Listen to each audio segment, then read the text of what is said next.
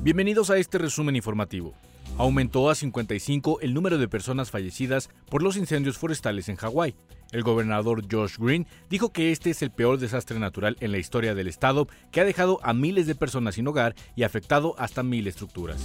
Rescataron a una niña de aproximadamente tres años que fue secuestrada sobre la México Pachuca. Momentos antes, un sujeto golpeó a la madre de la víctima y metió a la menor en una maleta.